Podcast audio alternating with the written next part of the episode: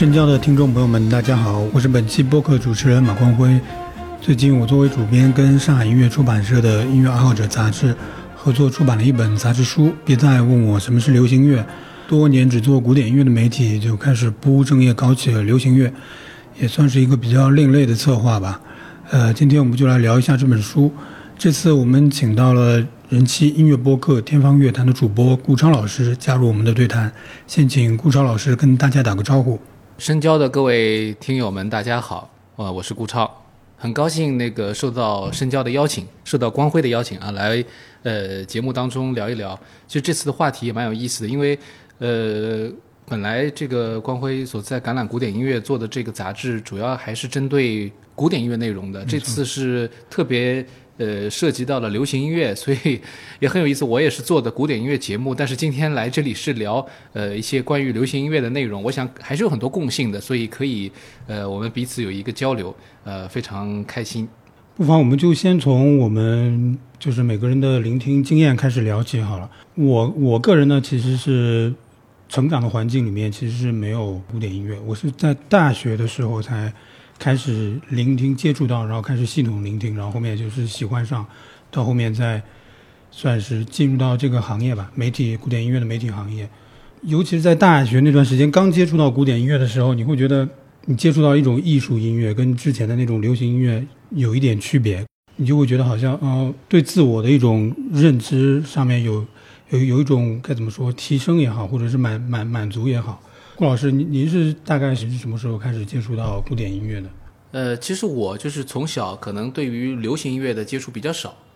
啊，所以在初中的时候开始逐渐喜欢古典音乐，呃，应该说是比较顺理成章的。那么之前呢，其实还接触过一些就是我们自己中国的一些，比如说戏曲音乐啊，或者民族音乐，那这部分的内容我就感觉比较少。那么接触到古典音乐以后，发现就是资料浩如烟海。就有很多东西可以去学习，所以也是抱着一种学习的态度，就逐渐进入这个世界，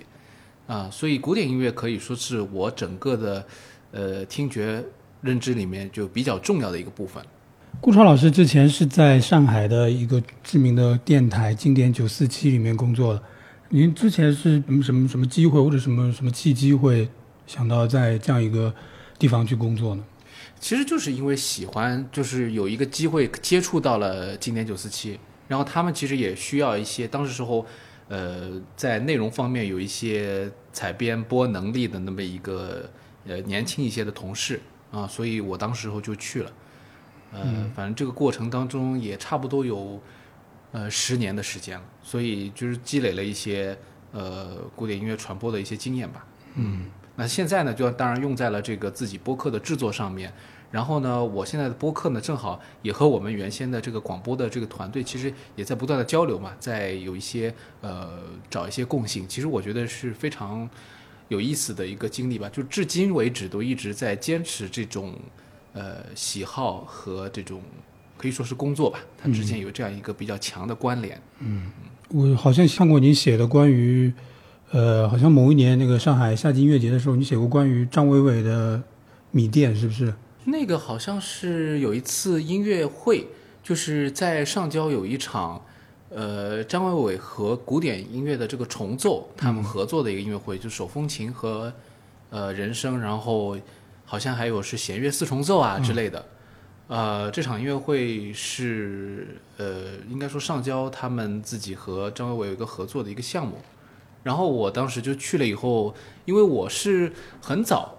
就比较喜欢，就是有一段时间比较喜欢民谣。读书的时候，呃，在网络上，当时时候还是虾米啊什么传播的时候，包括豆瓣在推荐音乐的时候，就发现了有张伟伟啊、郭龙啊，还有其实就是那些呃他们这批民谣的这批人士。后来你发现像小何啊什么，其实都在和西洋的交响乐啊，或者说一些其他的一些比较我们所谓的学院派的音乐去合作的这种形式嘛。呃，虽然我印象当中那一次看张伟伟已经，呃，对他的这种喜欢已经有点过了那个过了那个那个那个青春期了的感觉，啊，但是还是挺感动的，就是说觉得呃曾经有过一段非常美好的东西，而且他持续的在给人们带来一些非常嗯美的一种滋养，我觉得也是很享受的，就是所以那那次还写了一篇文章，呃讲这个事儿。对，那场音乐会你觉得还可以吗？其实说到这个，我觉得就是古典音乐和流行音乐，我觉得当中有一个很大的一个技术上的一个区别，就是流行音乐它相对来说它没有那么重视，呃所谓的技术的高度、难度啊什么的。呃，张伟伟其实他的手风琴的技术，年轻时候可能是不错的，但是后来因为主要是做歌手，他的创作啊、演唱啊，呃占了比较大的比重嘛。所以那次我的印象就是他其实手风琴这块跟比如说弦乐四重奏要合作，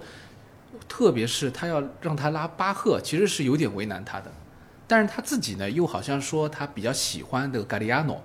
那么这个巴扬手风琴啊，就是这种或者说我们传统想到的那种手风琴的这种演奏巴赫的这种音乐，因为 g 利亚诺用了很多嘛，所以呃他自己可能因为这个梦想就想挑战一下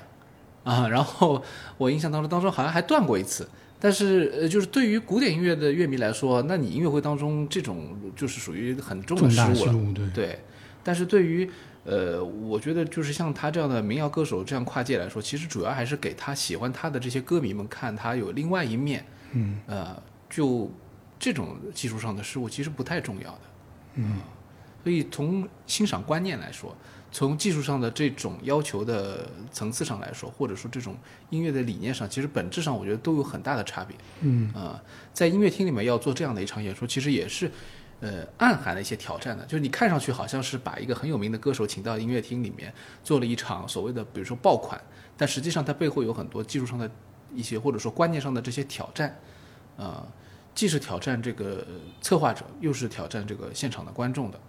嗯，反正我觉得是一个很特别的一个演出吧。嗯，你刚才提到那个错误，一些技术上的错误，一些演奏上的错误，我觉得这个一这一点在很多古典音乐的爱好者该怎么说，是一个大忌，是不是？很多时候大家都会听这个谁演奏的时候有没有错音，会会依依依这个来当当成一个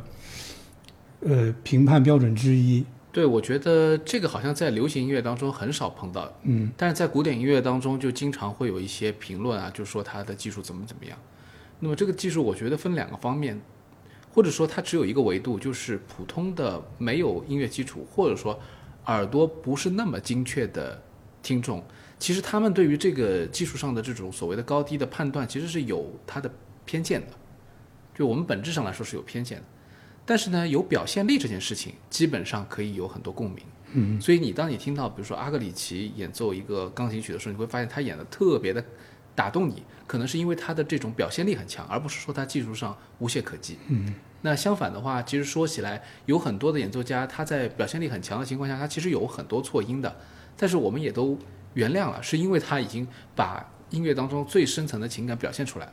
所以往往是在一种比较模棱两可、平庸，或者说我们觉得表现力反正就这么一般般，我们可能就比较一下技术啊或者什么，你对这个曲子可能已经有点熟悉了，确实有明显的影响到这个曲子的，比如说一些重要的和弦或者重要重要的旋律的时候，你会发现这些错误。但其实很多隐含的错误你是听不到的。对，所以演奏家我觉得其实是在做一件事情，就是他抓住重点，就有点像就是。把这些最重要的不会，呃，就是说会影响到这个表现的这些音给他演对了，其他的东西其实他有一些错误啊，也都问题不大。嗯，啊，这个抓重点，我觉得很多人可能没有考虑到这点，只是去评价说，哎呀，他今天好像弹的好或者不好，其实这里面有很多很多故事。所以我觉得这种所谓的呃乐迷，包括我在内的，就是不是所谓的专业的演奏者。就没有你没有演奏者的视角的话，你这种评论其实都是带有一些个人的意见在里面，并不是一个很客观的的一个一个评价。嗯，我想刚才我想问顾超老师关于古典音乐人是怎么看流行音乐这件事情，应该其实你刚才已经回回答了一点，就是像某一些古典音乐人以及古典音乐的可能媒体人爱好者，呃，以一种居高临下的态度看流行音乐，这这样一个一一个现象，应该说也不是罕见的。我觉得，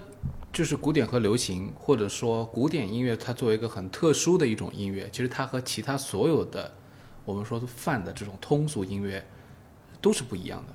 就是你会发现，比如说各国各地的民族音乐，其实和流行音乐是比较接近的。当然，流行音乐它因为有它的一个现代流行音乐有一个它的来源，有一个发展的过程嘛，所以它会有一些它自己的一些不同的地域性的风格，或者说一些比较呃流行的一个时代风格啊等等。呃，但其实本质上来说，他们都是比较亲切的，然后离我们的大众比较近的，甚至于你大众可以去接触的。所以，像卡拉 OK 其实是个非常伟大的发明，它让所有人都参与进来了，就是告诉你，就是流行音乐本身就没有那么高的门槛，所以它的辐射面、它的人群自然是广的。那古典音乐相对来说，它受众比较少，但它的这种所谓的学术价值，或者说就是其实构筑了一个非常，确实是一个技术上非常高的一个象牙塔。那么这个象牙塔，我想每一个学科其实都会有嘛。就当我们比如说对一些科普作家很鄙夷的时候，或者一些呃科普的一些网站啊，或者说账号，你觉得他们做的不好的时候，其实呃他们也是把它拿来和比如说一些高精尖的一些科技的这种人才或者说思想啊在比较的话，我觉得就不太公平。不过呢，确实就是说，也有人说，就是古典音乐或者是不是跟流行乐就一样，我倒也不是那么觉得，就是也没有说平起平坐吧，就是大家真的就不一样，嗯，所以呢，就会有不同的受众，不同的人来研究它。嗯像你的这本杂志里面，其实我看有些作者，其实他们也对流行音乐已经有了非常深的一种了解，其实跟我们做古典音乐媒体，呃，本质上是一样的啊。相反，他们可能更加的自在一些，因为他们活跃的这个领域比较大嘛，啊，圈子比较大嘛，所以就是可以有很多可以呃发挥的空间吧。我倒有点羡慕的。是，而且有很多新内容，嗯，是的我，们这边就新的很少。是的，当然就很自然的引到下一个话题啊，就是有一个比较流行的说法，说古典音乐是当时比如说十七、十八、十九世纪的流行音乐。当然我，我个人是完全不认为这这个不同意这个观点，因为古典音乐跟流行音乐的这个这个概念，它产生都是有时代背景的。就是流行音乐在可能十七、十八、十九世纪，可能根本就没有它的那个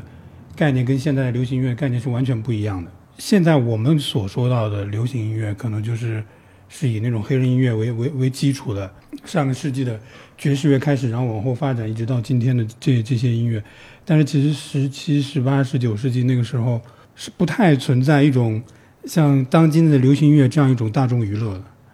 是的，是的，呃，就是古典音乐，如果说它是有有一点欧洲中心主义的感觉啊，嗯，那我觉得流行音乐基本上就是一个美国中心主义。没错，那么包括你说什么英伦入侵啊，这些说法本身就说明了，就是你认为美国是主体嘛，对对对，啊，所以 英伦不断的入侵美国文化嘛，而且呢，就是说我发现很多流行音乐乐评人，我认识一些乐评人，我跟他们交流的时候，他们其实主要还是也是一个美国流行音乐这样一个范畴。呃，你说到一些其他的流行音乐，他们会从主流来认识，比如说 Adele 这种人，但是他们觉得这可能也只是在美国的这个标准体系里面，他进入了这个标准体系以后，他比较引起关注。其实你当你发现，呃，我们的这个听觉当中并没有，比如德语流行音乐或者法语流行音乐的时候，你就已经知道了，就是这个流行音乐也是一个很片面的东西。嗯，那更不要说，比如说日本音乐，其实日本流行音乐它很发达，但是它完全在另外一个范畴里面，以至于我的很多流行音乐乐评人朋友，他们其实呃对日音是完全不懂的，尽管他们也听啊，他们可能听的就是啊、宇多田光啊、什么滨崎步这些。因为他们觉得这些是也是其实是因为他们的审美上面是西化的，嗯，或者说是美国化的，或者说他们在往那个方向去靠拢，呃，而不是说去比如说深究一些日本的流行乐当中一些比较偏门的一些或者比较 local 的一些东西。就是每个地方都有它在地的这种文化，所以流行音乐会不同。包括华语流行音乐本身它，当然这个门类我们比较熟悉，但其实你把它放到美国去，没有人知道华语流行乐发生了什么事情啊。大部分人的人都是。呃，说不定他们还不如莫扎特和贝多芬了解的多，这是一个。另外一方面呢，就是如果说古典音乐在当时时候呢，其实我觉得它也是一个比较象牙塔的东西，就它从诞生开始，它就是比较象牙塔的一个东西。那可能为宗教服务的时候呢，他会考虑到，就是比如说巴洛克时期或者以前的话，它会有很多的这种社会性。但其实，呃，这些作品其实很多很可能也是只是掌握的少部分宗教服务团体的这种。或者说艺术家的他们的手中，那大部分人也是不会去了解它背后到底是什么样的一种音乐，或者他们在探讨什么价值。从比如说我们所知道的文艺复兴到现代的所有的这些所谓的古典音乐范畴的这些作品诞生的同时，其实还有一大批的流行的通俗的音乐，就比如说，呃，中世纪的时候就开始有的这个大量的这种歌舞，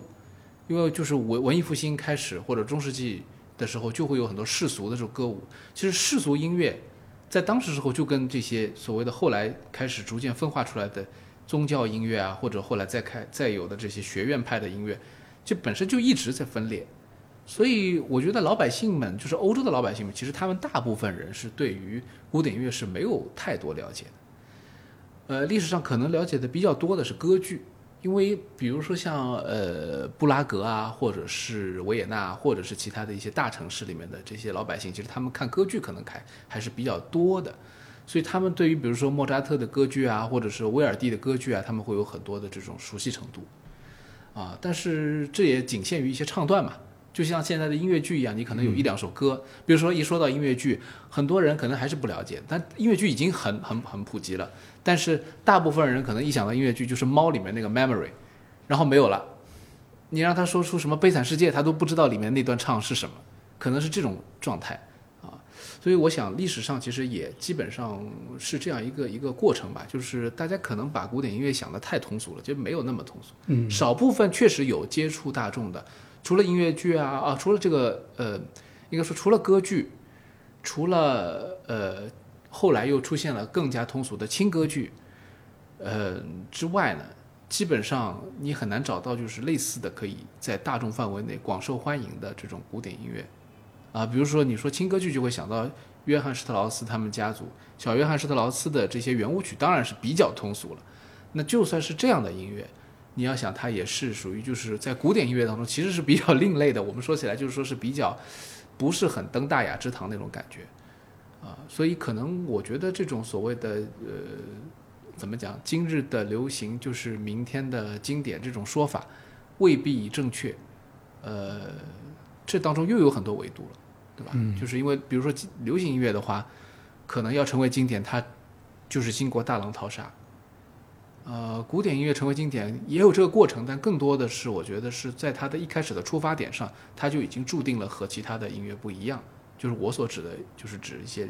真正的很严肃的、有这个艺术核心的东西。就像我觉得你放到美术啊或者其他领域也都是这样的。呃，如果说有这么一部文学作品，比如说它是，呃，我们说起来非常艺术的，呃，非常深刻的。它在那个时代也不可能成为一个流行的文学，那个时代一定有另外的流行文学，我们现在可能已经把它遗忘了。嗯那您您刚才说那个，就是从文艺复兴到后面一直都有的那种世俗的那种音乐，它好像是跟当时那种严肃的古典的创作好像是平行的一个走的一条平行的路线。这种是不是我们可以把它当成跟民间音乐是一个概念我的理我的理解是这样，而且就是因为当时时候的传播是受限的嘛，所以各国或者各地其实都有它自己的这种音乐，所以积累了相当大量的这种民俗性的这种音乐文化。嗯就是不光是音乐，还有背后的这种文化、生活习惯啊，包括人的一种性格等等。呃，可能真的就是很多就是民族的东西，包括像就是现在的民谣，我觉得还是在继承这种传统吧。就真正的民谣应该就是这样，自发的，然后有地方的这种特色的，不需要太多这种高的技术含量的。嗯呃，节奏感会可能会比较强，或者旋律会比较鲜明，带有一些地方特性的。其实当时时候的从舞蹈到后来，肯定也是很多大量大量的是民歌嘛，就这些民族的歌曲啊，这些东西，其实我觉得到现在都一直是这种这种路径，就是在发展。包括现在说民谣，对吧？这些概念其实它只是用词不一样嘛，但是它其实我觉得有很多东西其实是有共性的。整个给它一个一个名字的话，是不是就用一个世界音乐这个词就能把它给概括了？那世界音乐呢，又好像是另外一种，就是相对于古典音乐，相对于流行音乐产产生的。但其实也呃也有很多人提出来，当然我我也习习惯了用这个世界音乐这个名词，但是其实很多人都提，就是认为它呃也不是一个特别好的称呼，因为它把所有其他的门类全部合并到一起了。对，而且它这个是很明显欧洲中心的，就是除了欧洲之外的那种 traditional 才对算是世界的。或者说除了欧美之外，对欧美的之外，啊，当然现在有越来越多的人认可了很多的，包括像从这个日本的 J-pop 开始，到后面有什么 K-pop 啊，现在也说 C-pop，其实就是开始去区分这些东西。当然这个还不完全，因为你去听，比如说呃北方的，如果你去听，可能北方的一些歌手的一些歌曲和南方的一些歌手，就是我说我们国家啊，就可能比如说我国台湾地区和北京的一些，就 base 在北京的一些，我们说这个北方的这些民谣歌手，他们可能。歌路就完全不是一路的，嗯，所以去概括它，往往都只是为了大家为了简单的分类，就是表达信息的时候比较方便而已。那实际上，我觉得这些东西都是每一项都是可以拆开去去探究的。嗯，你刚才说这个民谣，也让我想，因为其实蛮多蛮多我们这边创作民谣，其实跟我们的当地性啊、本土性特色是完全没有关系。比如说那个。成都是不是那个东西？就是你完全找不到它这个东西跟当地性有什么关系。我倒感觉它好像是承接的是美国民谣的一脉相承下来的创作。比如说我们说到那种民谣，比如说鲍勃迪伦早期的跟黑人的布鲁布鲁斯音乐是是有点关系的。但是有一些现在，尤其是可能是受美国影响一些第三世界民谣，可能它根本就没有一种当地的特色，它只不过承接的是美国民谣的那个音乐语言。对，我觉得一方面就是可能确实就是从二十世纪就是，呃以来，美国的这种就是国际地位，它的这种经济、政治、文化的这种实力，呃和它的所处的这个特殊的这个位置吧，我觉得帮助了这所有的它的 各方面的这种科技呀、呃文化呀，就是向外输出的这种能力，还有就是对这个世界的这种影响力。那么特别是网络。世界到来以后，这个在网络时代里面，我们每一个人其实都从某个程度上来说是站在了同一个平面上面，就一下子这个平面打开的时候，其实美国人就成为了美国这个文化就成为它的这个底色一样的感觉，所以我们会觉得现在我们所所讲的这些流行音乐这些东西，其实很多我们在欣赏的东西都是往往都是带有这种色彩的啊。但是呢，呃，另外一方面，我觉得。呃，怎么讲呢？我也不是特别担心这件事情，因为，呃，我个人觉得，就只要有他的这个内在的精神和这个创作者他自己所真实经历并且愿意去表达的这种想法，或者说他的这种现实，呃，就不用太担心他用的具体是哪种方法。他可以用美国人的那套方法，但是美国人那套方法也不是属于美国的，他现在也属于全世界，像一个公共的一个一个共享的这个知识一样的感觉。啊，我我用跟你一样的风格，但是我其实表达的是我自己的事情，我觉得也也不用太担心，呃，只是当然可能就是少了一点你可以去品味的这种味道，嗯，啊，对，味道都是一样的了嘛，就是感觉大家大家做的都是同一个菜，但是材料当然你用的是，比如说中国的呃土这个这个土鸡，对对，土鸡还是用了什么呃美国的什么火鸡啊，这个这个其实也不是那么要紧。在我们那本书里面，我跟洪永峰就是盛祥乐队的作词人进行了一个访问。他就提到一一个观点，就是他觉得他们创作的也是当代音乐。一直以来呢，我们印象中当代音乐就是 contemporary music，可能就是承接的是，比如说从巴赫啊、莫扎特、贝多芬，然后到后面布拉姆斯、瓦格纳、呃勋伯格，从从这个体系上下来的，就是这些严肃的学院派的这种。但是他的艺术观点呢，就是说，我们创作其实也是当代音乐，就是当代的一种爵士。摇滚，我们是用我们的音乐语言来跟当代来对话，而不是说你沿袭那套经典的作曲经验来实践出来的音乐才是当代音乐，还是两条路，就是还是这个问题，就是大家其实是平行的。当代音乐如果说是它是在流行通俗的这个范畴，我们不说流行吧，就是说它是个比较通俗的这个范畴里面的话，我觉得它始终没有断过。所以，呃，他说他写的是当代音乐，当然我觉得没有问题。包括就是因为他们还涉及到一些可能配乐什么，因为我记得之前好像申教还聊过林声祥是吗？对，林声祥，林声祥做过一些配乐。对，就是我觉得这些其实都是比较，呃，我们说通俗化、大众化的一些一些音乐的，就是文化吧。我觉得这些其实从来没有没有缺席过，他们也可以称之为是当代的音乐。只是说，我们去界定什么是当代音乐的时候，如果是在一个狭义的范围内的话，它确实就是一个学术的。比如说，你说当代艺术，什么是当代艺术？呃，如果最狭义的话，应该是指那些比较先锋的，呃，在视觉方面的这些艺术门类，呃，如果你把一张，比如说海报的设计，普通的一张海报设计，虽然它有当代的，或者说什么用了一些当代的元素在里面，它就说是当代的，我觉得这个可能就是另外一个理解的一个角度而已啊。反正并不是完全矛盾，但我觉得可能就是还是大家的指向不一样吧。我就不要放在一起并行就可以，就是不要把它放在一起就行，就分开去看。其实我觉得媒体现在就是要起到一个什么作用？我是觉得要给大家一个比较明确的一个，就是上帝的归上帝，凯撒的归凯撒的这个问题，就是不能混在一起，也不用把这个矛盾特别的去。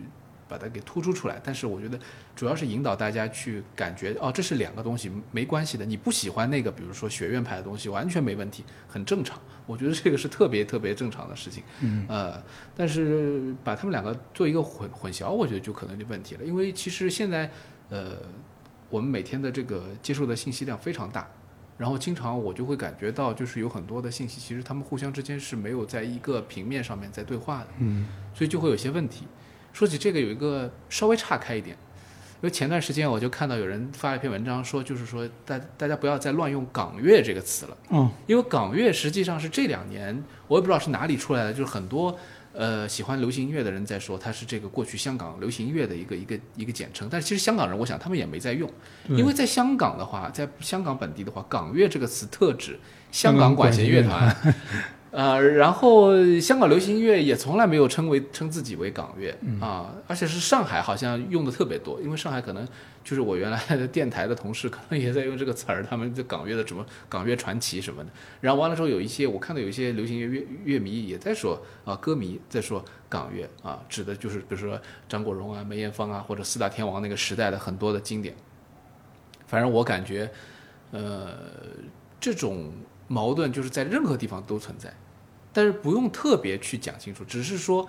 呃，我们要比如说媒体要去明白，你记录这个时代，你要知道有先有先有后。但是对于大家来说，我觉得，呃，主只要他们在说港乐的时候知道自己说的是啥，并且对方也接受的时候没有搞错，就没事了。嗯，但是这种情况确实是现在越来越多，可能 我们的词汇太贫乏了，就还需要再。重新再理顺一下，嗯，就是说我们还是要把某种东西给给区分出来，来来来看待，包括媒体可能要做这样一个事情吧。我记得你在那个你自己的天方乐坛里面，山下达郎那期节目里面，你就提到过该如何简单的区分古典音乐跟爵士音乐。呃，我好像不是带这个目的去提，但是确实可能是偶偶然涉及到了，就是因为指向不一样，还是我觉得就是出发点不同，所以大家的这个想法不一样。爵士乐，我觉得它的这个即兴是一个非非常大的魅力，嗯，它的灵魂就是在于这里，所以它无时无刻不在创作。它的这个创作当然也有它的章法，但是更重要的是表达当时当下的这种情绪啊，包括它的一些逻辑，他自己的逻辑。呃，古典音乐因为它大部分是谱子上决定的，呃，演奏者他进行二度创作的时候，他其实可以发挥东西很少，啊，所以他们两者之间应该说在这方面是有很本质的一个区别的。嗯，呃，也就是说，其实他们背后的价值观是很不一样。就是你再深挖一步去想的话，就是其实古典音乐家他们的暗含的意思就是说，我笔上落定的这些音符是最重要的。爵士乐是告诉你说，你看到谱子上这些音符不是很重要，它只是一个让你发挥你个性的一个非常有空间、有表达空间的这么一个框架而已。那。从这个角度来讲的话，其实是完全不同的。就古典音乐是非常非常小的一个一个个体化的东西，就是它个体化到了这个作曲家的最终极的这个艺术理想这件事情上面去。但是对于爵士乐来说，它是一个开放性的问题，就是任何人表达自我，他表达的不需要是最深刻的自己，只需要表达的是你当下的自己，真实的自己。呃，这点上来讲，当然如果再往后想一想的话，其实爵士乐也算是比较。流行的，嗯。啊，它也没有一个所谓的终极范本，啊，但是古典音乐就是有，其实它暗含的意思就是，我作曲家写下来的这些东西，不管你们其他人怎么演奏，你们是什么样的台上的明星，但是这个是最重要的，啊，其实有这个暗含的价值在里面，所以可能就是绕了一圈以后又发现，就是古典音乐还是一个非常特别的东西，就是它的特殊之处在这里。这本书里面其实也写到爵士板块第一篇文章，作者的观点就是爵士跟古典可能仅仅是两个标签啊。但是我之前也看到，在网上查资料的时候也看到过，上个世纪应该是六十年代的时候，伯恩斯坦跟艾灵顿公爵，就是一个是古典音乐指挥兼作曲家，艾灵顿公爵就是爵士音乐家。呃，他们两个在同时参加一个发布会之后，两个人在那边聊天，就互相称赞嘛，是你你说我好，我说你好。阿灵顿公爵就说，呃，我们两个的区别就是你写的是爵士交响曲，我写的是交响化的爵士乐。其实我觉得他这个话说的也没错，因为其实很很多伯恩斯坦的作品啊，包括我们大家都知道戏那个戏曲故事啊，包括很多他的交响曲啊，里面都有很多爵士乐的元素在里面。艾灵顿公爵也有蛮多人说这一句话可能是有一个争议的话，就是很多人说他是二十世纪最伟大的作曲家，可能都不带之一的。我觉得就是一个比较典型的例子吧，就可能整个二十世纪的音乐的这个发展，就是一方面啊，就是你你感觉得到那个类型界限，然后另一方面那堵墙，呃，比如说古典跟爵士间那堵墙就变得好像越来越，就是千疮百孔也好，就是互相开始变得渗透了。可能最早的时候，就这些音乐，他们本身之间的这种间隔也不是很强烈。嗯，你想想莫扎特这种就是天才，他可以同时写各种各样不同的东西，他也有很多音乐的玩笑，像就有点爵士乐的精神。嗯，然后他也可以写很大部头、严肃的那种最悲的或者最欢乐的东西，宗教的也可以写，然后世俗的也可以写。所以其实那个时候的音乐家并没有那么的单一。甚至你可能想到的是，我们前面讲的那个价值的话，如果按照那个来说，莫扎特写的东西都是有谱子的，但实际上他可能活着的时候，他演奏过很多没有谱子的东西，嗯，就是很多即兴的东西，也有可能你都不知道，他没有传下来而已。所以我想，就是真正的音乐大师，或者说音乐家，或者说是包括流行音乐的那些天才，其实他们很多人都是有那种多方面的才能。当然，爵士乐和古典乐，它都，呃，在历史上它要求。非常严格的，或者说训练，或者像爵士乐，它是在酒吧里面就是泡大的，就是通过现场锤炼出来的这种即兴的能力，其实我觉得都是很了不起的。呃，所以特别是像美国这种文化大熔炉，对吧？就是这个地方其实有很多的天才都是呃全面的，他们什么都可以做。所以这些爵士乐的这些大师们，其实有很多都是真的是全面的这个通融。然后古典音乐界的话就更多了，比如像古尔达这种，就是他同时可以演爵士乐的即兴的钢琴，可以跟 Herbie Hancock 或者是 Chick Corea，呃这样的这个最牛的这个爵士乐钢琴家，呃两个人就完全即兴演一场，也可以就是呃非常正儿八经的弹巴赫的平均律啊，或者说是其他的什么协奏曲啊，然后他自己还作曲，他作曲的风格我是觉得既不是爵士也不是古典，有点像摇滚。他，你听他那个大提琴协奏曲，其实他很多东西其实是是一种比较，当然比较早的老的 old style 的这种摇滚乐的这种感觉，啊，就架子鼓啊什么的，因为这个一用上去以后，它马上的感觉就不一样，因为它又不能像爵士一样，它是那种比如说后后拍的，或者说它是那种比较就是说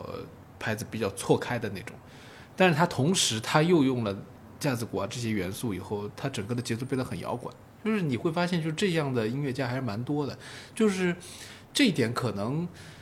仔细想来的话，就是说我们前面讲的只是说讨论了一些概念上的事情，就这个是呃语言啊，或者说是从理论上来讲。但是从每一个人的世界来讲，它都是很多元的。比如说像我的节目现在也很多元，是因为我自己的品味很多元。嗯。如果我按照以前在九四七工作的时候的状态，我只能基本上只能讲古典音乐，可能带一些经典的爵士乐。但是如果我现在用自己的节目来讲自己想想聊的话题，我就可以讲山下达郎，因为这个就是我个人就是比较喜欢的，又是有一些了解的东西，而且它其实也和爵士乐啊和其他一些门类的音乐有连接嘛。所以其实对于听的人来说，或者对于艺术家来说，其实他们本身都非常自由，这才是最好的一种状态。至于说概念的话，其实还是这个回到这个话题，就是是我们这些呃从业者其实有这个责任去理清的东西。但是对他们来说，我觉得最理想的状态就是你表达出来的东西就是一个，你也别说它是音乐了，它它就是一种表达。不管是我们的播客也好，用语言也好，还是他们用创作的方式，用其他的更加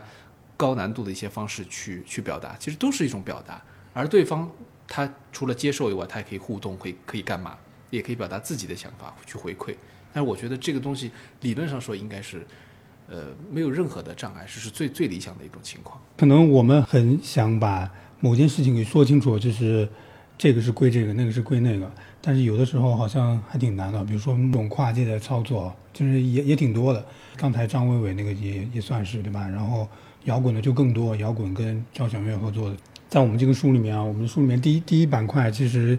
呃，有很大的篇幅就是给到了台湾客家乐队、声祥乐队跟台湾一位当代作曲家张悬，还有台湾爱乐一起做的一场，呃，他们叫“我庄三部曲”的音乐会。我庄其实就是指我庄、韦庄以及野莲出庄这三张，呃，声祥乐队的专辑。他们让张悬这一个年轻的当代作曲家从这里面选选择了大概。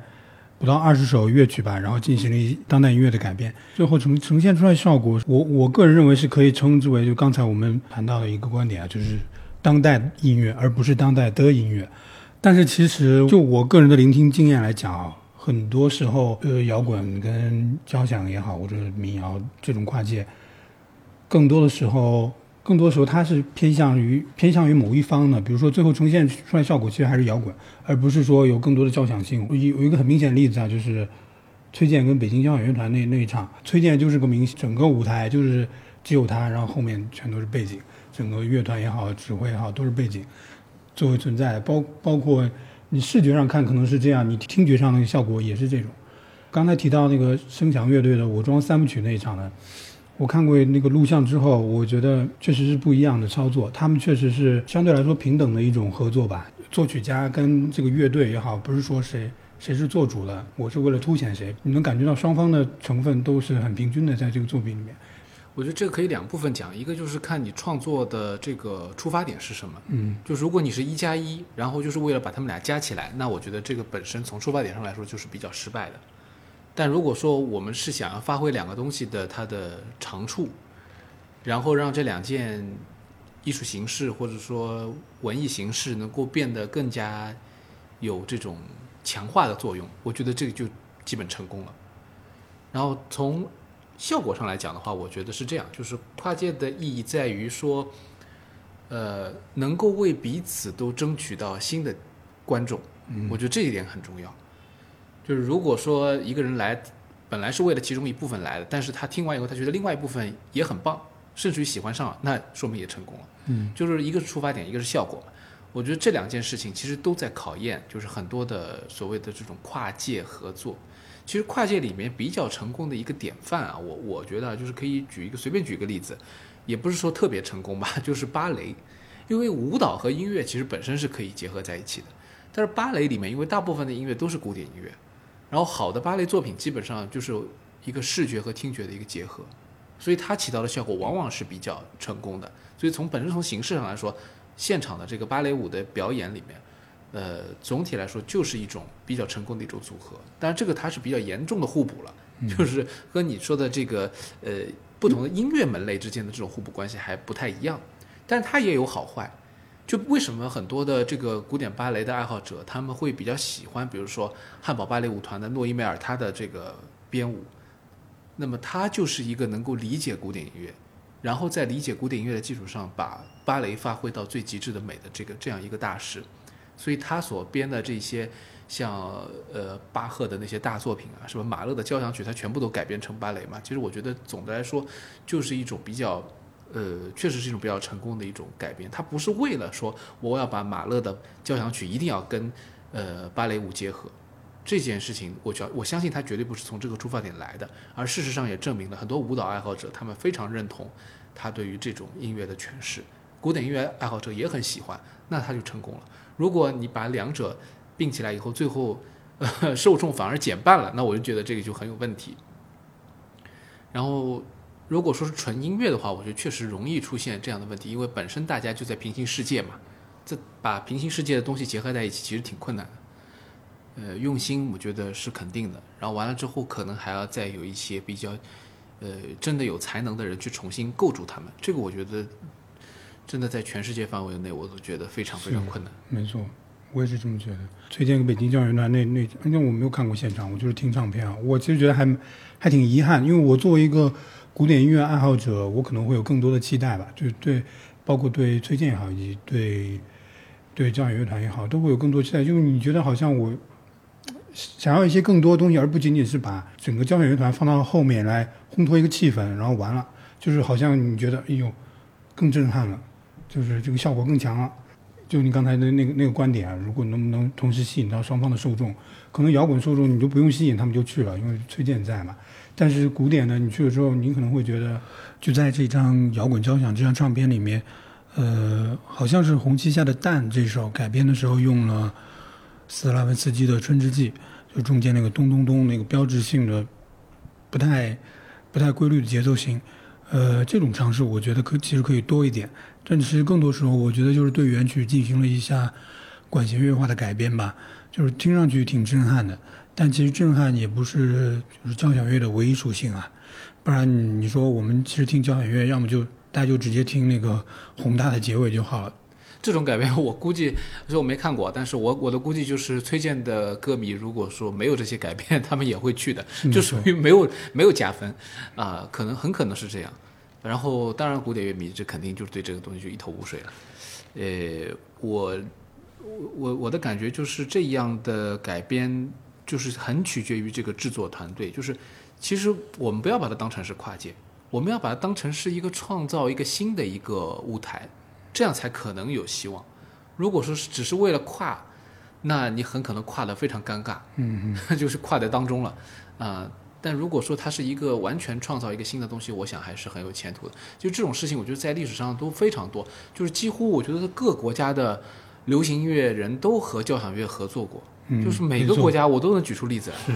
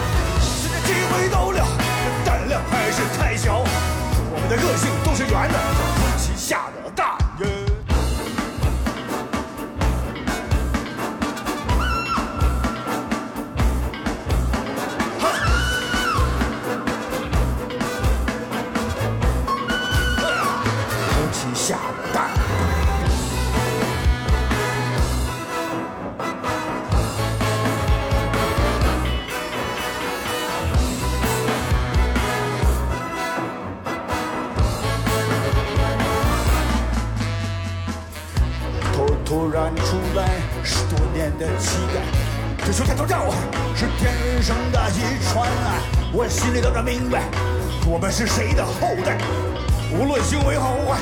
内心还是清白。空中飘荡，京城大台阶上，突然一个念头，我不再跟着别人喊喽。现在身体很软，虽然只会叫喊，看着八九点钟的太阳，叫红旗下的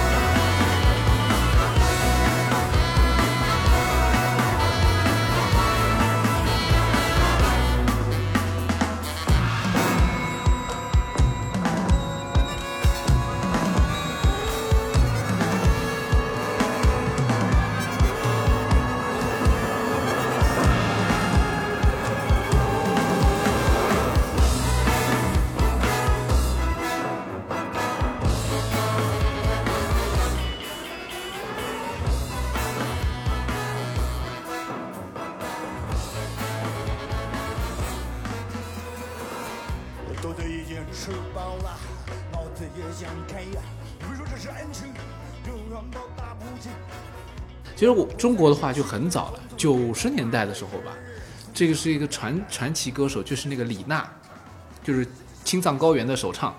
她当时就跟国交有一场交响乐的音乐会，也是也是一个问题，就是交响乐没有任何的意义，呃，不是没有意义，就是说它效果不是很明显，就是能够体现出交响乐的特色。但是李娜这样的就是能量很强的歌手，她是完全可以驾驭交响乐的，这个你会觉得哦，确实证明了她的实力。那除此以外也没有了。就是很多时候就是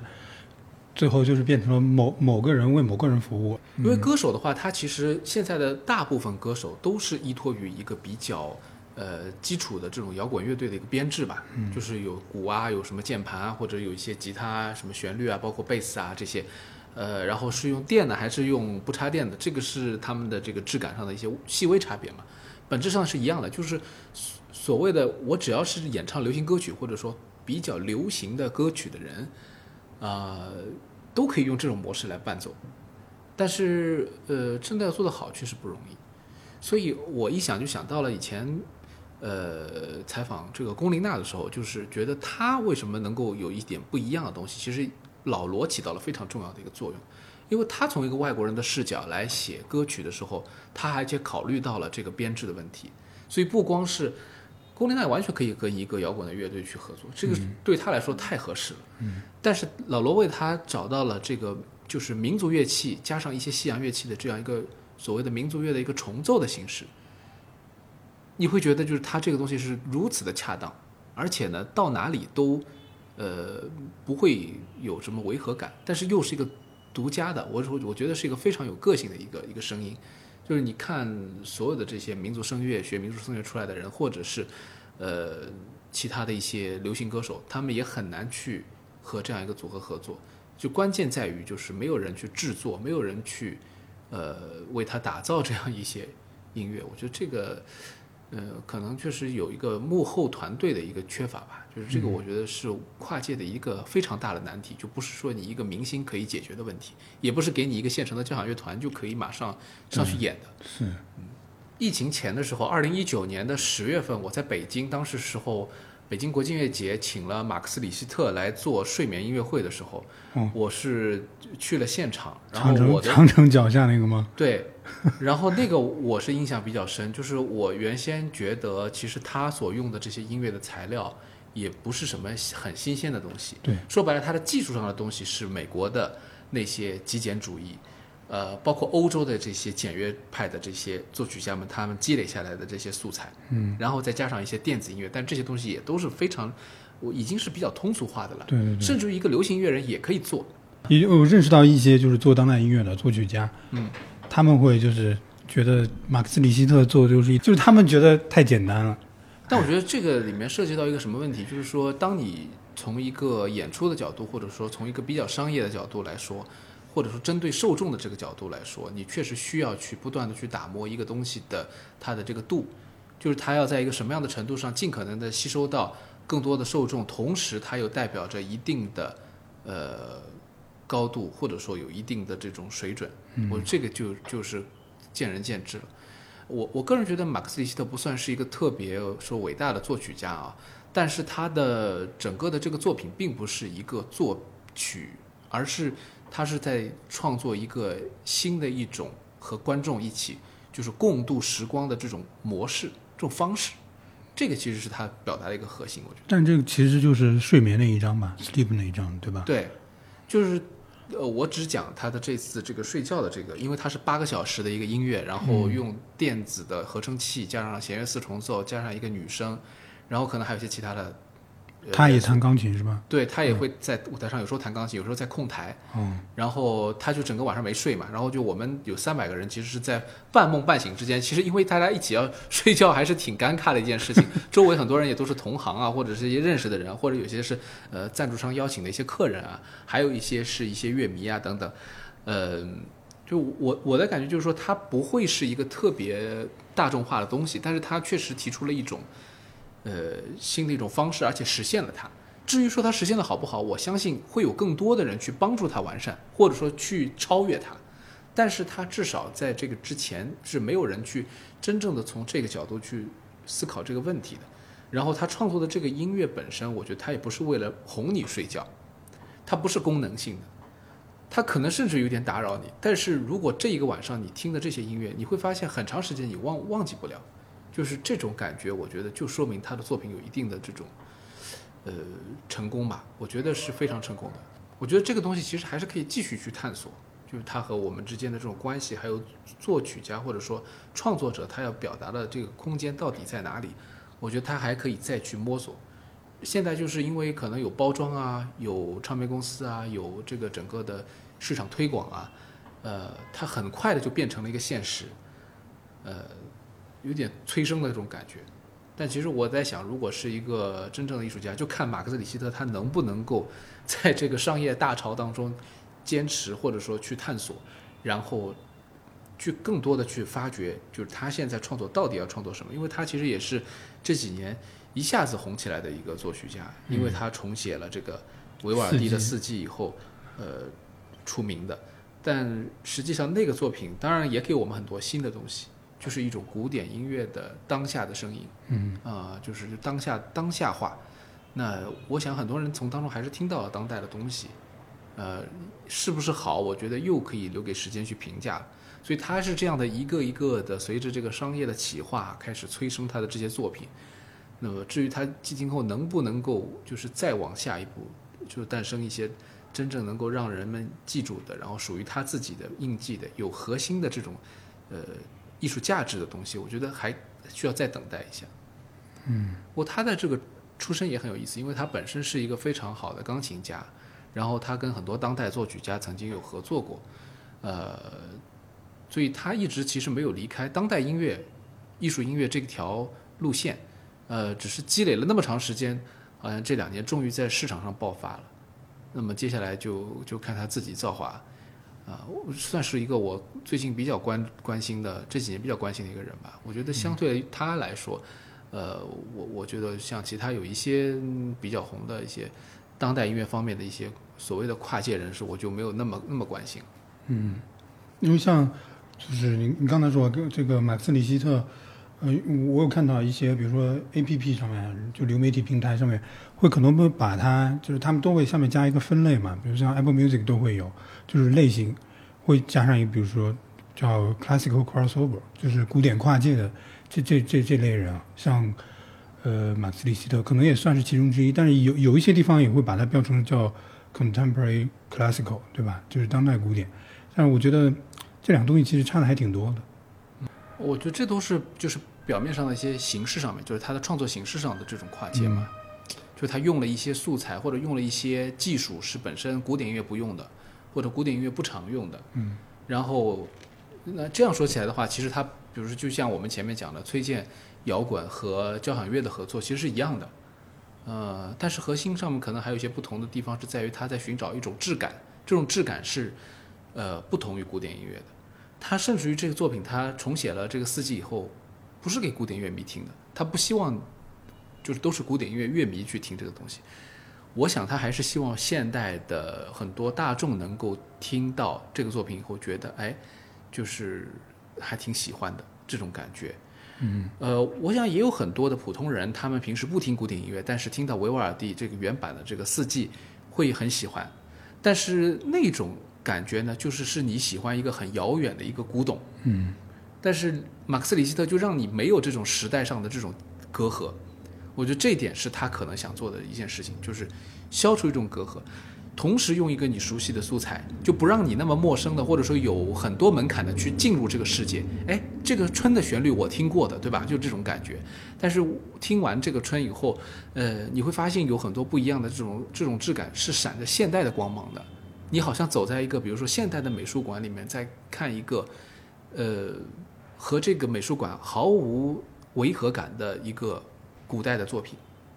这种作品其实就我觉得更加面向永恒了，嗯就有这种感觉。就比如说断臂维纳斯，或者说自由女神这种东西，就是它可以跟任何的建筑去去融合。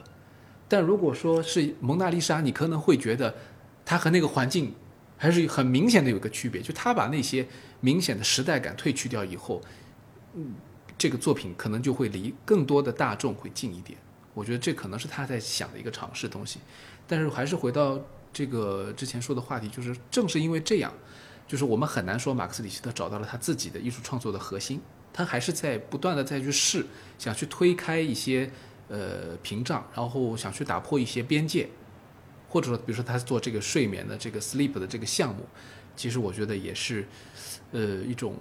一种尝试吧。我觉得当然它里面有商业的逻辑在里面，但另外一方面，我觉得他还是在想要去呃。把这个故事说完整，其实我觉得这个说完整的过程也会帮助他去创作的。嗯，就是你不能够只想着说，哎，我写一个八个小时的作品啊，写完我可能就交稿了，然后就结束了。他肯定还有他自己的一些一些一些内容，因为我我的感觉，他其实不是一个睡眠，而是一个灵魂的一个休息。然后他的休息的过程也是有他的高潮的。所以如果你听他睡觉，你会觉得他半路上当中突然之间女高音从很高的音乐飘出来一个声音，然后你可能就醒了。但是。在整个的这个精神旅程当中，他也并不想要这么功能化，那就证明了这个作品他还是希望有他自己独立独立的个性的，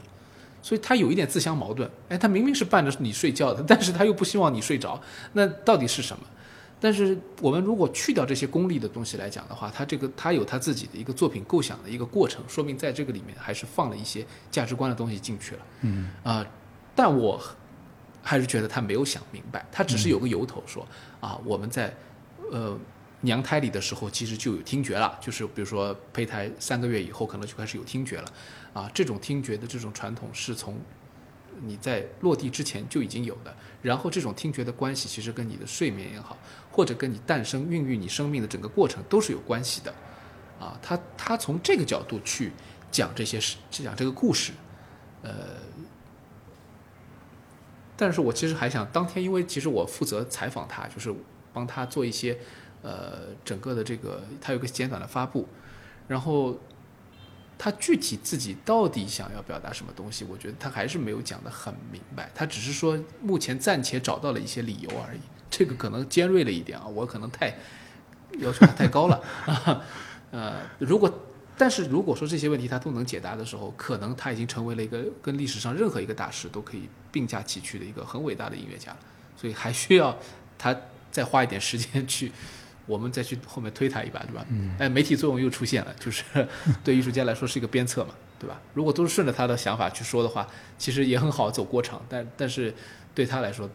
你现在看到他好像这几年还没有找到一个真的能够突破的一个。对，震惊世界的一个东西。是，你就感觉他从那个四季到刚开始改编四季，然后某种程度上震惊到古典音乐界，到现在，就是他没有再往前走很多，就是还是在那里。嗯，我个人感觉，包括他后面推出的一些新作品啊，他那个四季是不是今年好像又重置了？对，就就是，不过那个贝多芬二百五十年诞辰的时候，还邀请他写了一个新的什么，好像是欢乐颂还是什么之类，让他改编了一下，具体我忘记哪个曲子了。就是你就觉得，嗯。好像他还是在那个地方，就没有再往前走一步。可能我我觉得你刚才说的也是对，就是他可能还没有搞清楚自己要往哪边走。嗯，从这点上来说，其实很多的电影配乐的一些音乐家，他们继承了古典音乐在现代一个比较大众的传播的传播化的一个方式。他们倒其实慢慢的在摸索，当然可能他们的资源也够了。然后另外一方面呢，就是他们的创作也积累了很多的经验。那么有一些作曲家，其实他们到了一定的年龄以后，他们就开始有很多思索。所以相反来说，我觉得我对于坂本龙一和约翰威廉姆斯这样的作曲家，我都是比较钦佩的。就是他们虽然一直你感觉好像他们在大众化的、通俗化的这条路线上，他们没有说特别的学院派，但其实他们一直在探索的东西，我觉得是就是真的是在自己的这个专业道路上面去发展出来的，就是实打实的一步一步的走出来的。包括像约翰威廉姆斯，他创作了那么多电影配乐之后，他留下的作品里面，就是有很多肯定是，你就现在已经知道他会永远流传流传下去。比如说像《辛德勒名单》这样的，就这个当然因为题材的关系，它非常的这个饱含这个人性在里面。但另外一方面，就是他写的一些学院派的一些作品，虽然不是很成功啊，但是他一直在探索的。包括他之前写的一个叫什么《树之歌》吧，大概也是这样一个一个作品，我觉得也也是就是不断的在。去找这些比较纯粹听觉的东西，那最后他可能发现他脱离不了画面嘛，呃，但是已经没有问题了，他已经找到了和画面结合的所有的最好的方式，去呈现各种各样的电影。就这这个这这一位作曲家，我觉得就是已经登堂入室，他已经完成他的任务了，就没有必要在网上去寻找。那么相对来说，坂本龙一我就觉得是一个，就是曾经好像是 非常年轻、有冲劲，然后很有想法，也想超越前人的一个一个一个年轻人。那么经历了他的整个的丰富的人生以后，到了他呃罹患癌症以后，他的一些思考以后，他对于声音本质的一种探索，让人就是说意识到他是非常有深度的一个人，而且他能够介入到很多公众的议题当中来。而且他现在走的这条路，我觉得真的是值得专门可以去聊的。就是，呃，你会发现他虽然很有大众性，但他从来没有说迎合世俗的这种品味。他的音乐其实有一些已经开始慢慢的艰涩起来了，包括他在北京那个就是木木美术馆的那个观音听石的那个展，我都觉得就是，如果不是因为坂本龙一的名字，很多很多年轻人肯定看了这个一头雾水，肯定要骂了，是吧？但是你也会发现，他背后有他的这种现实的出发点，然后有他真实的这种生命的感知。这种情况下，他出来的东西，虽然你很难说它跟学院派的东西有什么特别的关联，但是他的探索是真实的，非常非常的，就是说没有遮掩的，也没有什么矫饰的东西，然后呈现给你。他做的作品就会有打动你的一一部分，就是或者说那个时间点。只是说可能有些人他们还每天都在这个糖水当中，他们可能没有意识到。但当一些人可能你经历了社会当生活当中的一些苦难，社会当中的一些现实以后，你再看坂本龙一的东西，你会发现，呃，他把整个人就是做成了一件，呃，可以被认知的、会被认可的一个艺术品。就不管是他的装置也好，他的音乐也好，甚至于他说出来的话。呃这样的人，我觉得就是说，你所谓的所谓的跨界也好，什么其实都无所谓了。他在真正的就是打破一些边界，然后让很多人走进了他的这个世界里面，而且这个世界是非常有价值的、有意义的。他是知道自己在干嘛的。对，像所以像坂本龙一这种人，我们也很难去给他的作品、他的音乐作品贴上一个类型类型标签，对吧？对你很难说他到底是古典还是电子还是当代音乐，这好像啥都不是好像都有一点，但是又又都什么都不是。但像约翰威廉姆斯可能就还相对来说容易一点。对，约翰威廉姆斯其实他做的，我觉得他做了一件很重要的事情，有点像这个嗯，钢琴伴唱《红灯记》和那个《黄河梁祝》，什么意思呢？就是，呃，约翰威廉姆斯是在电影这个超级的呃火爆的这个行业里面的最好的这几十年里面，呃，保留了交响乐这种艺术形式的一些创作。不然你想，大众的生活当中没有交响乐，就是因为他为呃那些电影，不管是哪部电影，他几乎都用交响乐，而且都让你印象深刻，你才会有这些东西。说白了，就是我们还要感谢他，因为他把这种形式很好的延续下去了。不然的话，很多交响乐作品其实没办法走到大众当中去的。他他早就这个交响乐就是一个就是一个博物馆，一个陈列室，然后完了之后就没有任何新鲜的东西。所以当然这个不光是约翰威廉姆斯，整个电影音乐的配乐其实它都成为了一个非常重要的保存的一种方式。但是你说它是不是最好的？比如说你说《梁祝》《黄河》是不是世界上最好的音乐？那不一定。但是他们在一段历史时期当中，在西洋乐在中国就是几乎要湮灭的情况下，他们通过他们的这种呃创作，呃保留了这种形式，让人没有忘记哦，还有小提琴和钢琴。包括钢琴伴唱《红灯记》，就这这种，现在我们说其实不太可能在舞台上再现，除非是殷承宗老师自己亲自上，是吧？但是其实那个时代的话，你你可能不知道，就说这个钢琴在那个年代，呃当中，就是通过这样的作品能够留存下来，就是多不容易，就类似于这种感觉。当然，我觉得这个比较有点夸张了，呃，但是确实有一些共性吧。嗯然后你刚才说的那个关于这个贴标签的这个问题，就是因为还是这个，我还是想说这是媒体的责任，这是包括平台在内的这种媒体的责任，就是我们在每一个标签的创造的过程当中，可能要谨慎一点。当你创造的标签越来越多的时候，你看港乐都撞车了，呃，所以很多的这种词汇，因为它的这种每一个词汇都有它自己的一个新的一种可能带来的一种效果，我们没有意识到，就只是简单的把这个标签贴上去了。其实对于受众来说，他们也是一头雾水。我我我经常在那个就是评论区会看到有人在问这个歌是什么风格的，其实我说实话，我也在好奇，哎，流行音乐这么多的风格，是不是可以有人给我也分一分？因为古典音乐我比较知道大概怎么分嘛。呃，我也很好奇，一直想去学习啊。但是很多流行音乐评人都跟我说这个不重要啊。我就后来想想，对，是不要太重要，你太把它当回事儿了，你可能就把自己给框死了。就有的时候，它就像前面我们讲的，就是它最好是没有界限的，然后是所有的这些声音都是一种表达而已。我们这个书里面采访到了在上海音乐学院女科班出身的丁薇，但她后面是没有做古典音乐，而是去做流行音乐了。她的说法就是，古典是粤菜，流行是川菜。她比较把两种音乐类型当成是一种平行的，就是没有谁是比谁要高，但是这就是就是它只不过是两个菜系而已。但是其实古典的存在应该是先于流行的，就是在我们现在的一个意义上来说。大众认知里面的古典音乐跟流行音乐，对吧？应该是古典应该是先于流行的。嗯嗯，呃，我觉得两者是平行的，是没有问题的。就像我们从这个节目的最开始录制的这部分说起来的时候，就说到，其实这两个东西，他们的出发点、他们的目标核心，其实都是有很大差别的。所以从这个角度来说，确实是平行的。他说是粤菜还和川菜的区别，我觉得也有一定的道理，因为粤菜其实比较精美的。嗯。呃，川菜它比较的讲究一种刺激，嗯，我就从这个角度去理解的话，也是蛮形象的。呃，但是说没有高下之分呢，这件事情我觉得就要值得讨论啊，不是说就一定有高下啊，我只是觉得从不同的语境上有不同的理解。呃，古典和流行，他们从比如说我们讲人格一样，人格是没有区别的，就是人格之间我们都是平等的，我们没有谁高谁低，对吧？呃，这个话以前是郭德纲经常说的。你来听相声的话，我们在台上台下的人是没有人格之分的，没有人格高下之分的啊，并不是说我在台上讲我就是高人一等，呃，但是呢，毕竟这有一个台上台下的关系，就是你不可能调换身份，虽然我们是平等的，但是没有办法调换，这是为什么？那么这个问题可能就会引起很多的思考了。就古典和流行，其实他们也是无法互换的，你不可能指望古典成为一个大众的文化产品，你也不可能。让流行音乐成为一个只有小众人听得懂的东西，那么为什么会有这个差别？说明其实他们之间从某种意义上来讲是有高下之分的。这点我觉得我特别印象深的是之前看到一个小视频，我想很多人都看到了，就是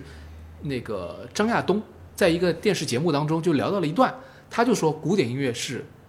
肯定是高级的。那么他讲这个话其实也是一种语境，这个高级并就回到刚才想讲的，它不是一种人格上的区别，不是说音乐的格调或者是一种一种怎么说地位上的这种差别，而是他其实讲的是古典音乐当中有很多的这种他的智慧，或者说他的确实他的作曲的这种技法也好，还有他背后的像贝多芬这样的人，他的精神也好，他的作曲家们的精神力量确实是不一般的。就我们只能这么去讲，比如说，呃。你拿这些，比如说贝多芬去和约翰威廉姆斯去比的话，你肯定就马上就感觉他们有不同。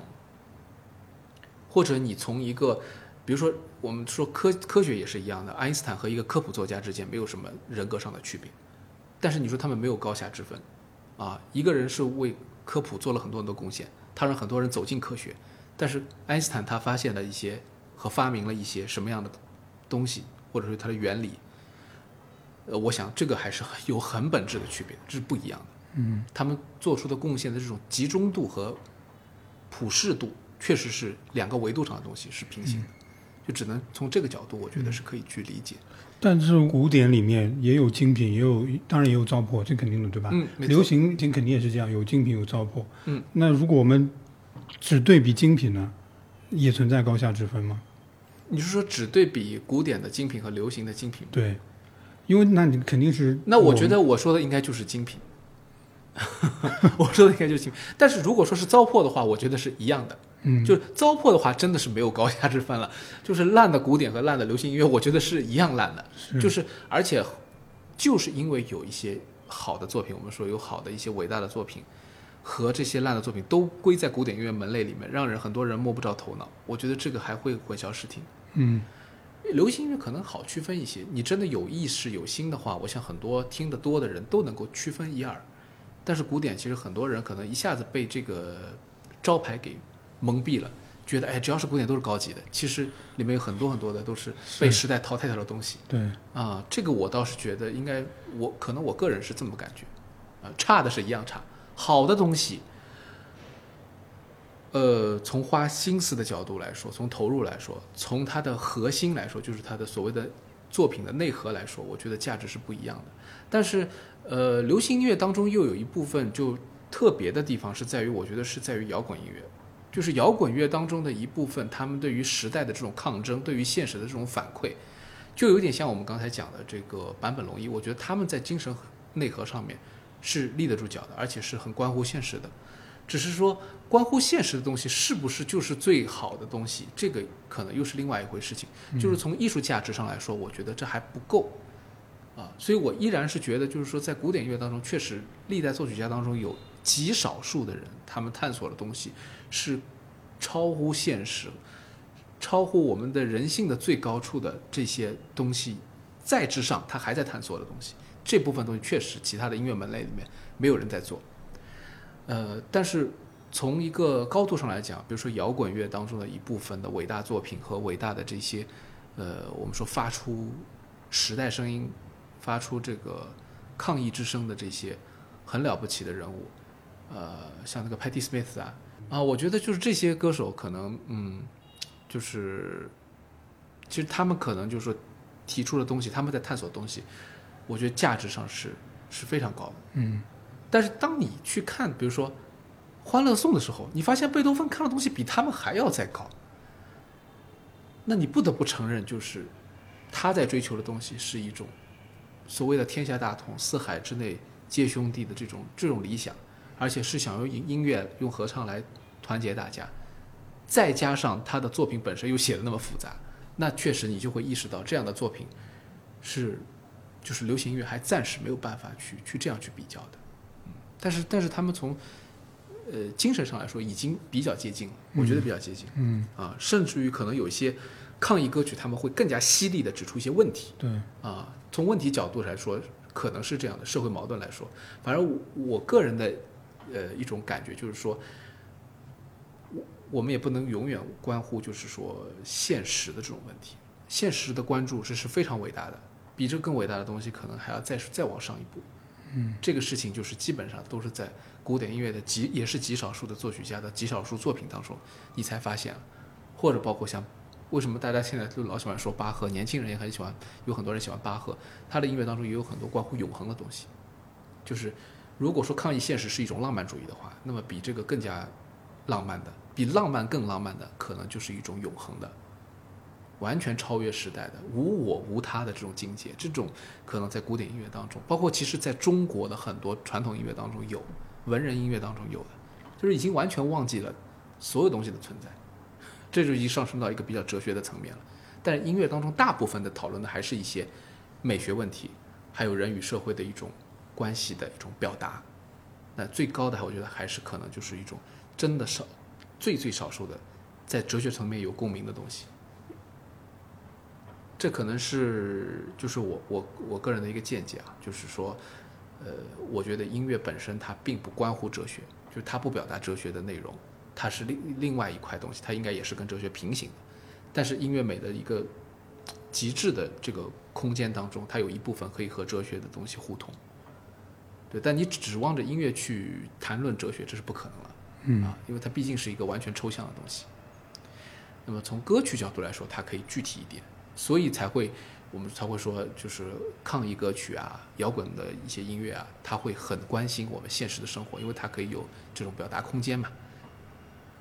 但是不是换个角度说，也就是这些古典作品，它在这个方面也少一点，现实关系啊、社会性这这个方面，对，可能跟时代的这种局限也有关系，就是表达的比较含蓄。嗯这种含蓄其实是，我觉得可能就是比较好的一些作品的话，伟大的一些作品啊，往往它都是站在一个比较高的一个角度去超越那些东西的，就是他已经超越了。就是比如说贝多芬他也会做这种事情嘛，在第三交响曲的体现的时候，发现这个拿破仑称帝了，他就把这个嗯体现给撕掉了。但是他不会为了这个再去写一个曲子来骂拿破仑，他不会追着你去骂，他会往下去走，走到其他的作品当中去，那才会有后面的命运啊、田园啊，或者是这个欢乐颂。就他不是跟你去计较这些东西，因为拿破仑的称帝，尽管是他反对的，但依然不在他的艺术视野里面占据重要的篇幅。你想，这种不是境界吗？就是是一个视野嘛，就是他更高了嘛，他看到了更远的东西。这个我觉得，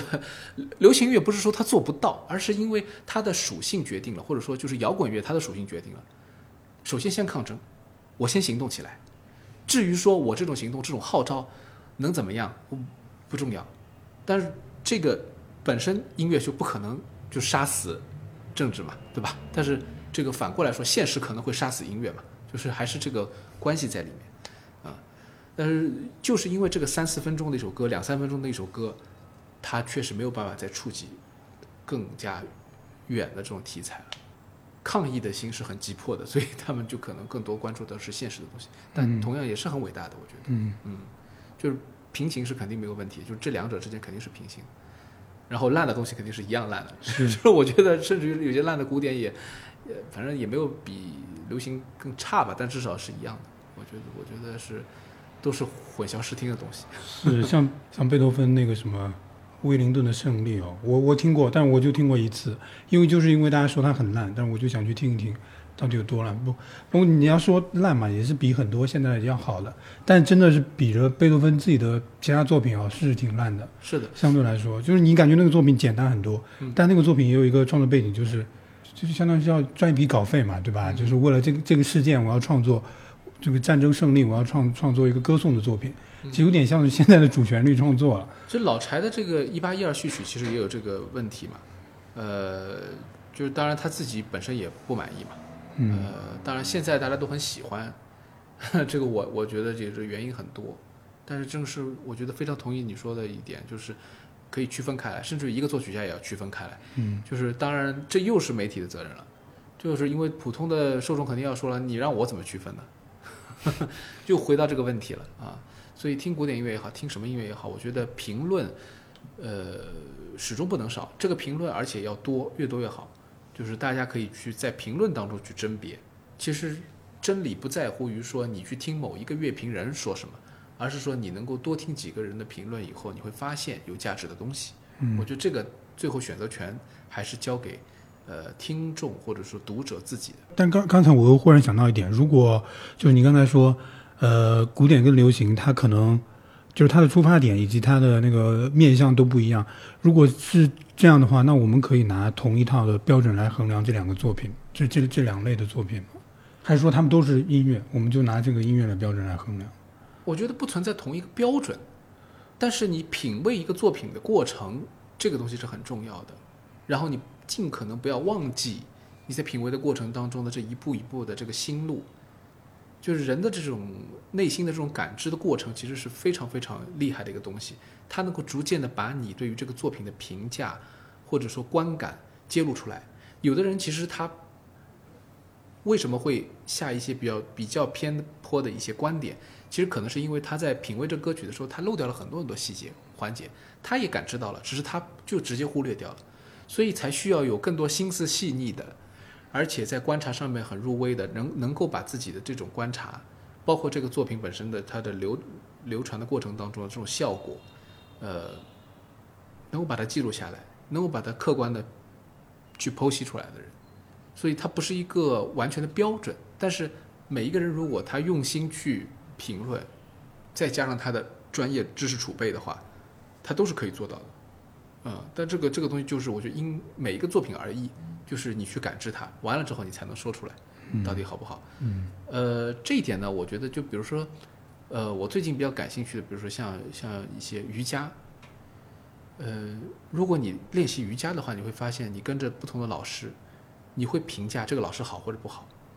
但是你会发现这些老师的好和不好，它不是一个标准下面评价出来的，啊，它是有各种各样，有的是你说他教授的是不是很准确，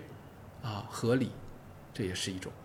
但是你会发现，从另外一个维度上来讲，一个好的瑜伽老师能够把一个课堂的气氛调节的非常的好，它的整个的空气都充满了一种我们说的叫能量吧，啊，这就是另外一种好。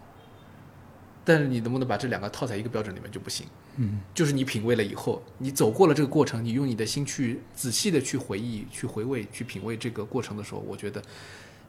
就是每一个你接触的人和你每个每个读过的一本书或者听过的一个音乐，其实都是一个道理，然后你就会有比较好的一个评价。如果你评价是有问题的或者偏颇的，那很可能是因为你在过程当中你没有好好的品味，啊，你只是因为这个老师长得好看，所以你就觉得他是最好的，那基本上就不在评论这个范围里面。嗯，对，就你你只是因为贝多芬，然后你就去听这个作品啊，对对对，是的，没错。呃，或者只是迷信巴赫啊，或者只是迷信一些什么样的 Bob Dylan 啊，或者什么，其实都是一样的。我觉得还是每一个人都有他的平庸之作吧，毕竟他都要过活的嘛，所以他有的时候其实创作也是为生，只是说每个人的具体的他的实现他为生的一种方式不太一样。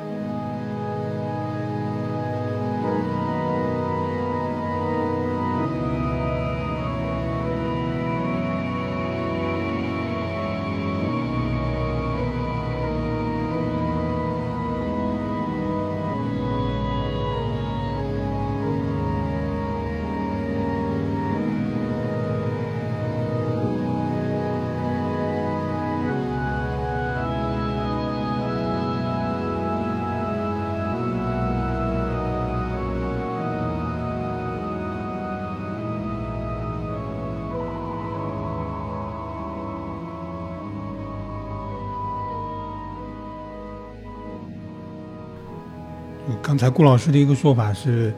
跨界的一个比较好的做法，或者说产生的一个比较好的结果是，它能吸引到双方的受众。比如说一个古典跟摇滚的跨界，它既能吸吸引到呃古典的听众去听这个摇滚，也能吸引到那个摇滚的听众去听这个合作的古典。最近呢，著名的钢琴家张浩辰出了一本新书，叫《演奏之外》。他在那个书中的访谈中，有记者问他关于跨界的问题他说他不相信真正的全民化，他认为人群差异是一件好事，就可能就是，那你喜欢你的，我喜欢我的，我们都这这没没什么，就我也不需要一定要去去了解到你的，或者你也不一定要过来了了解我的，然后你也要搞清楚，就是跨界这件事情到底是为了艺术还是为了消费。当然，这个可能我们刚才已经聊过了，关于。马克思、里希特那里，可能他也就要搞清楚这个这个事情，就是跨界是为了艺术还是消费，可能他现在也也处在一个探索的阶段。呃，我觉得就是所谓的全民化，它永远是有一个范围的，所以说它也不是彻底的全民化，对，它就是一定受众范围内。呃，对，但是我想就是说。呃，我们不用追求所有人都去听一种声音，这是不太现实的。嗯，呃，不用追求这些东西，因为现在其实，在网络时代，我们有一个共同的一个平台，但是呢，越发发现就是整个的世界成为了一个多元化的世界，就是大家其实各自都有各自的非常细分的追求，这个也挺正常的。各个领域确实也有各自的隔阂，只是说这个隔阂没有那么清晰。有些人就像我一样，可能听好几种音乐，所以，呃。他当然可以去接受不同的这些门类，呃，也就意味着说这些界限不是说能够把人给区隔开来的，呃，但是另外一方面呢，你在听古典的时候，你不会想着山下达郎，所以呢，就是肯定就是每一个人在不同的状态下面，他有不同的这种需求，我觉得这个也是很正常的。至于说好的跨界是不是一定要吸引到对方的人群呢？我觉得也不太现实，就有些人他不是。没接触过古典音乐，所以讨厌他或者说不喜欢他，而是接触了，觉得嗯不好，不喜欢，所以我不接触他。所以这样的情况下是比较多的。嗯，因为大家现在获取资讯很方便嘛，不像以前啊，我没有听过交响乐，我听听看是什么感觉啊。其实不是这样，他可能在听过一个流行音乐人的交响乐音乐会以后，啊，以之前就已经知道了。所以呢，呃。没有必要去强迫，但是一个好的作品，我们还是可以就事论事的说，哎，这两个东西到底结合的怎么样？我觉得这个是我们前面讨论的一个比较重要的一个一个一个一个结论吧。嗯啊，然后对于未来的这种就是音乐作品的这种传播，我觉得也是一个逐渐去中心化的一个过程。所以对于小众的音乐，包括古典音乐在内，我觉得都是呃大有可为的。呃，流行音乐呢，特别是美国中心的这个流行音乐呢，我觉得它的这种体系也会长期存在。呃，有各种原因了，我觉得有很多社会原因。比如说，首先第一个问题就是，呃，英语作为一种呃歌曲对全球性的语言，它在歌曲当中所扮演的这个角色是非常重要的。但是，反过来讲，如果中国的歌手或者像日本的歌手，呃，这几年这个 City Pop 确实又大大行其道，就是都是一些经典的作品。很大一个程度原因就是因为当时时候，呃，谋求国际化的这个日本的音乐界，其实他们很多歌写的就是英语，啊，所以才能够比较快的受到这个全球的再次瞩目。那么有这样的基础的话呢，就会相对比较容易一些。所以，呃，我觉得反过来讲，就是所谓的去中心化，可能是一种另外的一种中心化，就是呃英语歌曲的中心化。但是呢，呃，会变成各个国家的人都来写英语的歌曲，或者写一些没有语言的音乐，就纯音乐，我觉得是可以互通的嘛。所以，比如说电影配乐，中国人也可以写得很好啊。但是歌曲的话呢，怎么样让全世界的人都听到？呃，我们从功利一点的角度来说的话，那你就可能你要写英语歌曲，或者写一些没有词儿的歌。那么这些歌曲，其实他们通过各种途径去让世界上更多的人去听到这些歌曲。那将来我觉得也有可能，就是你就会发现某一天，虽然大家都要用英语，但是呃，美国人不再是这个舞台的中心了，这也是有可能的。我觉得这也挺好啊，就是看呃将来怎么样发展吧。呃，但是我觉得就是反正就是嗯，一个事情的发展的一个趋势总是有它的多面性的，但是语言真的是一个明显的一个障碍，因为它太太具体了，是它已经牵涉到具体信息了。而而且，在我们国家，你唱民谣的，方言民谣的，对吧？很多你一唱方言民谣，就就就就已经注定了你的受众是少数的，就很多人他是听不懂的，而且有几个人是看歌词的。你即即使是流行音乐，看歌词的人也没有很多。说真的，是的，是的，呃，所以就是说商业目标和他的这个创作的这个动机，我觉得这个当中肯定会有一些张力的嘛。嗯，关键就看这个音乐人自己怎么去选择了。但是呢，呃，你选择了一个更大众的一个市场之后呢，你面对的竞争对手也是更多的。说白了，它其实还是一个呃博弈的过程，就自己去衡量了。啊，坚持创作沪语的歌曲的，比如说这些上海人，可能他们虽然那个面对的市场比较小，哎，但是他们现在在上海活得也挺好的。我觉得这个可能呃竞争对手少了吧，然后他们可能会有有这样的一种可能性。嗯，所以呃有一种可能就是呃随着这个英语的逐渐的一种全球化的一个普及，将来就是流行音乐就是它的这个竞争的平台，就是在英语的这歌曲当中。最精英的这批人，他为了争夺最大块的资源，他必须走到这个行业里面来，然后去跟其他人去去竞争，靠你的作品也好，靠你的 包装也好。现在更可怕就是说，有些歌曲其实他你都不知道他怎么红的，嗯然后他就是通过一夜之间的这种对，呃洗脑式的传播，然后就就变变得很红了。所以其实我觉得真正对流行音乐，也呃包括摇滚乐在内，就是它的杀伤力更强的东西，这并不是在于说他们要不要去跟古典音乐比高低，或者跟爵士乐比它的味道怎么样，呃，而是说就是现在面对的这个市场环境里面，所有的音乐门类类型其实都面对着一个巨大的一个考验，就是到底这个时代是否还需要好的音乐，然后我们怎么样才能让这些好的音乐脱颖而出，然后真正的给、呃听众能够带来就是那种他们也能够认同的这种价值。我觉得这个是一个非常非常深重的一个问题。是是是，所以有机会的话，其实以后可以讨论一个关于呃 流行乐为什么越来越不好听的这个话对题。就刚好这这本书里面那个第三板块，其实有有一篇我们关于五条人的一个圆桌啊，就是一个很明显的五条人就是一个很明显的，零九年刚出道，零九一零那时候发的前两张专辑，基本上就是以他们当地的海风话为主的，然后后面那个普通话占比越来越高，就是随着他们的名气越来越大，到最后去年发的那个双唱片，基本上就是普通话了，当然也有也有大概三四首吧是是海风话的。你就能明显感觉到这个这个这个改变。就刚才我们我们刚才讨论这一点，作品是不是有在变好？我相信，就是如果你对五条人有点了解的话，他的之前的作品你听过之后，你都有应该大大概都有自己的答案。其实就是刚才顾老师说的，我们这个时代还需不需要好的音乐这个问题。为了为了结果导向的，你为了受众，为了大卖，但是这种作品真的是好的吗？是不一定的。对，这个还牵涉到很多复杂的问题啊，包括行业操守啊，整个的这个运作的这个逻辑，呃，是否需要一些合理的一些控制，